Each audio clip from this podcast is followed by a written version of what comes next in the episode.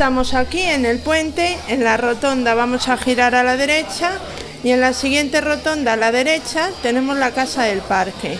Aquí podemos encontrar, aparte de información de, pues eso, de cultura, tradiciones, naturaleza, tenemos la visita, pues una visita guiada, pues lo que es un audiovisual de la desglaciación del lago.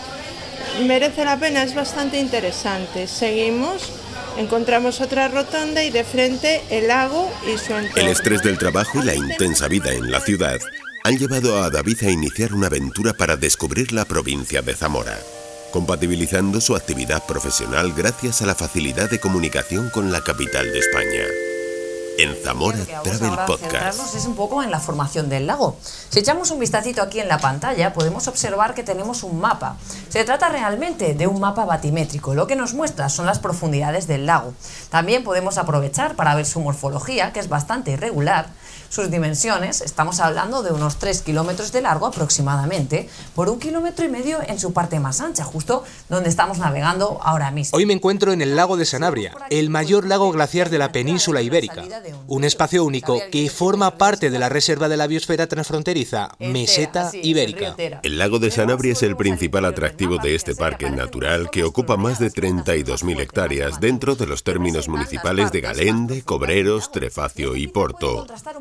Su origen glaciar y el hecho de ser el mayor lago natural de la península ibérica lo convierten en un espacio único y exclusivo. En el, centro, pero si observamos aquí vemos precisamente que el lago de Sanabria no cumple con esta condición. Y esto se debe a que las rocas que hay en el fondo, los materiales que hay en el fondo son de diferente dureza. De modo que con el paso del tiempo se fueron desgastando, se fueron erosionando de una manera un tanto diferente. Y aquí cuando tengo yo la pregunta del millón, ¿sabría alguien contarme cuál es el origen del lago en el que estamos navegando esta mañana? Glaciar, así es, estamos navegando por el lago de origen glaciar más grande de la península ibérica. A bordo de este catamarán, recorro el lago y descubro los secretos de sus profundidades. Esta moderna embarcación, diseñada para navegar por este increíble entorno natural, me permite descubrir otros aspectos del lago, sus leyendas. Una de esas leyendas señala que aquí existió un pueblo al que llamaban Valverde de Lucerna. Y aquí salga un gargallón. Un gran lago cubre lo que antes era el pueblo. Días más tarde un vecino consigue rescatar una de las dos campanas de la iglesia. La otra permanece en el fondo.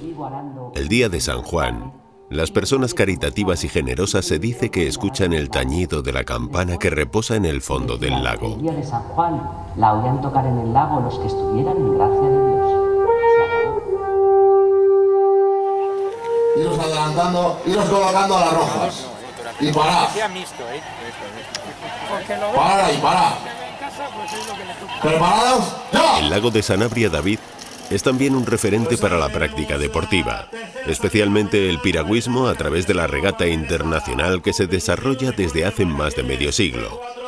En ella participan más de 800 palistas. Lo es todo como tal, porque partimos de que es la regata pionera en K4 y que sigue existiendo a nivel nacional. Eh, empezó junto a ella o vino después, no te lo sabría decir exactamente con ser concreto, pero el trofeo el Príncipe de Asturias que se hacía en Galicia que desapareció y creo que somos la única que quedamos ahí a nivel nacional. Eh, te como la más antigua, pero es que es la única a nivel nacional que tenemos que sea internacional, es decir, donde vemos K4 internacionales de pues, cada vez de más, de más países y cada vez con más afluencia. E incluso ha habido años que hemos tenido que cortar porque no el presupuesto llega a lo que llega y no podemos eh, hacer, eh, acoger a todos que como nos gustaría. En alguna ocasión he escuchado comentar a la periodista zamorana Andrea Peláez, que participó durante su época como piragüista en esta competición, la importancia de esta prueba. Especial y lo segundo porque era una regata internacional a la que acudían muchos palistas de muchas partes de España y de fuera porque tenía la regata internacional del K4 y eso pues suponía poner a Zamora en el mapa, ¿no? Eh, remar en un lago glacial eh, tan grande, tan navegable como es el lago de Sanabria, era muy especial para todos los zamoranos. Yo lo remé durante toda mi vida, la regata del lago de Sanabria. Por aquí han pasado figuras del piragüismo, que son noticias de forma habitual en los medios de comunicación. Laura Pedruelo, Eva Barrios, Carlos Garrote o Emilio Merchán, junto a otros que me contaron también su experiencia.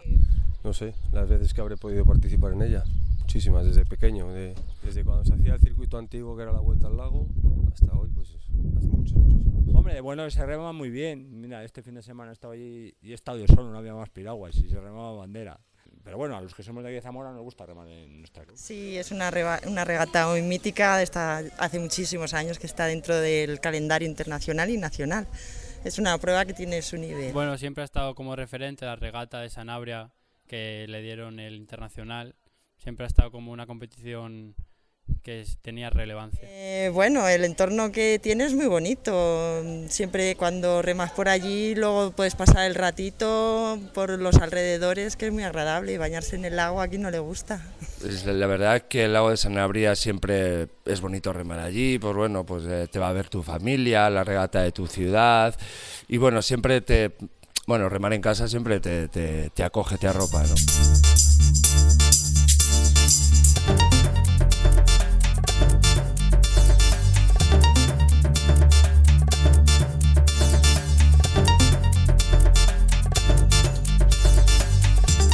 Variadas las connotaciones que tiene el lago de Sanabria para los zamoranos. Yo creo que realmente lo especial es el entorno. Es decir, eh, yo como zamorano, para mí Sanabria pues es un sitio diferente, es un sitio donde cuando yo lo recuerdo, cuando era pequeño, los campamentos, el típico campamento, la primera salida de casa era Sanabria. Y para mí eso es el lo especial que tiene, pero es que a nivel, cuando hablas con pues, otros técnicos, otros deportistas que vienen a remar y a participar en la regata, es el entorno, ese entorno no lo encontramos, estamos en un paraje natural eh, especial, eh, inconfundible, comparado con, con cualquier otro entorno y de ahí que sea especial para todos. Es sin duda el paraje natural que lo rodea lo que hace de este un lugar tan especial para la práctica deportiva. La travesía a nado o la Ultra Sanabria tienen también como referencia el lago de Sanabria. Así lo cuenta Pablo Criado cuando habla en las redes sociales de este pues, evento deportivo. Eh, los secretos del lago, ¿no? Un poco lo que es la Ultra de Sanabria por etapas. Eh, vamos a recorrer esa parte que, que son sorpresas, que son como pequeñas calzadas romanas, que son terrenos muy interesantes y que bueno, que creo que le va a hacer una carrera de me voy a arriesgar 55 horas ahí al que le apriete bien. Eh, si se hacen 55 horas yo ya estaría contento, o sea que, creo que puede ser una, una ultra de, pues son 256 kilómetros y que van a salir duros, ¿eh? o sea, no, que no se piensen que aquí no hay montaña, que aunque parezca que solo pone 10.000 positivos, son 10.000 muy currados y muy delicados. Nos refrescamos en el lago antes de comer y aprovechamos una de las terracitas del entorno para tomar un aperitivo.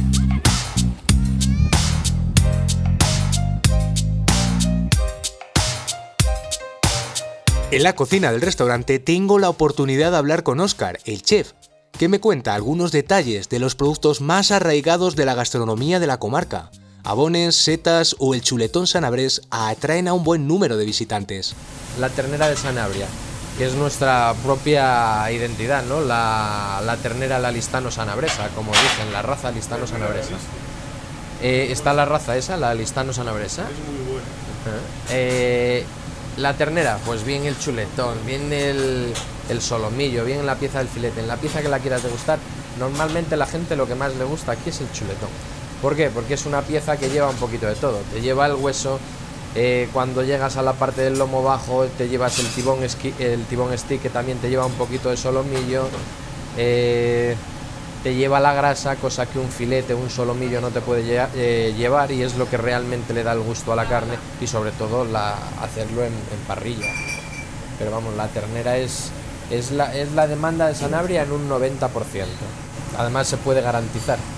Se puede garantizar porque en invierno la vemos. Están, a ver, aquí en el pueblo igual hay cuatro ganaderos, en Riva del Lago tienes otros dos o tres eh, en Vigo tienes otros tres o cuatro y te estoy hablando de ganaderos que el que menos tiene tiene 70 vacas. Y lo puedes garantizar en invierno porque vengas el día que vengas de la laguna de los peces hacia San Martín de Castañeda las vas a ver todas. Ahora en verano te tienes que subir a la zona de pasto más alta, que es a la, sierra, la zona, la zona alta, la zona que le llaman de por la parte de abajo de, de Trevinca, el Cabezo, el Moncalvo y todo eso. Tras reponer fuerzas, continuamos viaje para conocer el monasterio de San Martín de Castañeda. Este monumento, declarado histórico artístico, era el lugar de residencia de los monjes cistercienses, propietarios del lago de Sanabria, según nos contó Tomás, el capitán del barco en el que comencé este episodio. Bueno, pues vamos a contar que nos estamos acercando a la zona de interpretación subacuática, donde vamos a realizar el buceo, y va a ser en esta isla que tenemos en pantalla, que se llama la isla de Moras o la isla de las Moras. Es una isla de origen artificial, bueno, luego la van a ver con detalle porque vamos a quedar fondeados justo al lado, la tenemos a, a este lado del barco, bueno, como decía, es una isla de origen artificial y allá por el siglo XV, el cuarto conde de Benavente o conde de Pimentel, el mismo que construyó el castillo en Puebla de Sanabria, mandó construir pues esta isla y sobre ella un palacete de pesca, una casa de recreo particular para su uso y disfrute. Lo que ocurrió entonces fue que entró en disputas, en litigios con los monjes de la Orden del Cister que vivían en San Martín de Castañeda, en el monasterio que todavía sigue en pie. Los monjes ya no están, pero el monasterio aún, aún continúa. Y eran los dueños y señores de, todo el lago. Manuela recibe a los que llegamos a este monumento, en el que se asienta actualmente uno de los puntos de información del románico atlántico. Además del monasterio, se puede visitar la iglesia y algunas exposiciones de carácter temporal. Pues la iglesia, que es muy, muy antigua, es románica la mayor parte. Luego el monasterio pues también tiene la bóveda esta original y, y, ahora han puesto lo de la fotografía antigua de San Martín en la memoria que pues da un poco a conocer cómo vivían la gente en San Martín, las tradiciones cuando estuvo por aquí también las misiones pedagógicas, no sé, un poco toda la historia del pueblo, un poco triste, pero es lo que, es lo que hay. San Martín de Castañeda tiene su origen en las construcciones que se crearon en torno al monasterio, en las que habitaban quienes se encargaban de dar servicio a los monjes de una edificación a la que llegaron en el siglo X monjes cordobeses que se asentaron en este espacio aprovechando los restos de una edificación visigótica. Así lo cuenta la página web turismocastillaileón.com. La jornada finaliza por hoy. Mañana continuaremos el camino para llegar a la Laguna de los Peces. Soy David, tengo 37 años. Soy de Madrid y trabajo para una multinacional. He decidido desconectar, reencontrarme, me voy a Zamora. Quiero conocer sitios auténticos, espacios naturales, las tradiciones, gente auténtica. Cambio de vida. Cogeré mi bici, la mochila y voy a compartir contigo este diario. Zamora Travel Podcast, una iniciativa del Patronato de Turismo de la Diputación Provincial de Zamora.